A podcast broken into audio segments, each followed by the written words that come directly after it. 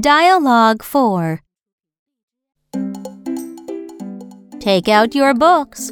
Open your books to page 10. Yes, Miss Lee. Yes, teacher.